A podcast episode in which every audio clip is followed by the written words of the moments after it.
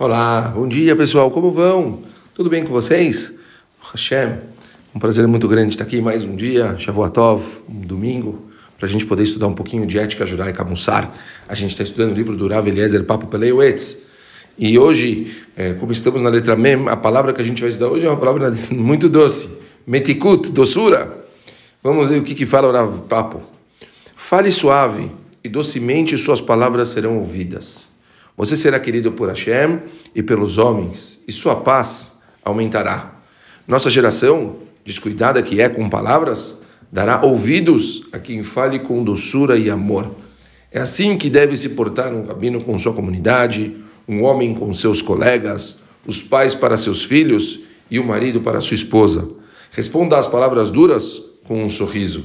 Feliz da pessoa que decide agir dessa maneira. Uou! Pessoal, que, que, que, que palavra forte. Talvez dentro de um dia tão corrido, a última coisa que a gente lembra é de ter doçura, não é mesmo? Mas aqui o Rav está ensinando algo muito forte. Sempre no lidar com os outros, como é importante a gente se preocupar em tentar falar do jeito mais doce possível. Como é importante a gente tentar dar um sorriso para as pessoas e não responder de uma forma grosseira. Eu já vivenciei isso muitas vezes na minha vida, que pessoas na hora que estão falando de uma forma dura, se você responde com delicadeza, se você responde com educação e doçura e você não devolve a mesma agressividade, a outra pessoa ela fica completamente desarmada e ela muda por completo o comportamento que ela tem. Uau, é algo muito, muito importante da gente lembrar. Tentar interiorizar esse conceito todos os dias Sempre que a gente vai falar com alguém, tente falar o mais tranquilo possível, tente falar o mais doce possível. Eu costumo falar, principalmente em relacionamentos ou mesmo com pais e filhos, como é importante se alguém fala alguma coisa que te incomoda ou algum momento que você está muito, muito bravo, para você não responder, para você, mesmo que, meu, vai pegar uma água, vai no banheiro, não importa, dá um tempo.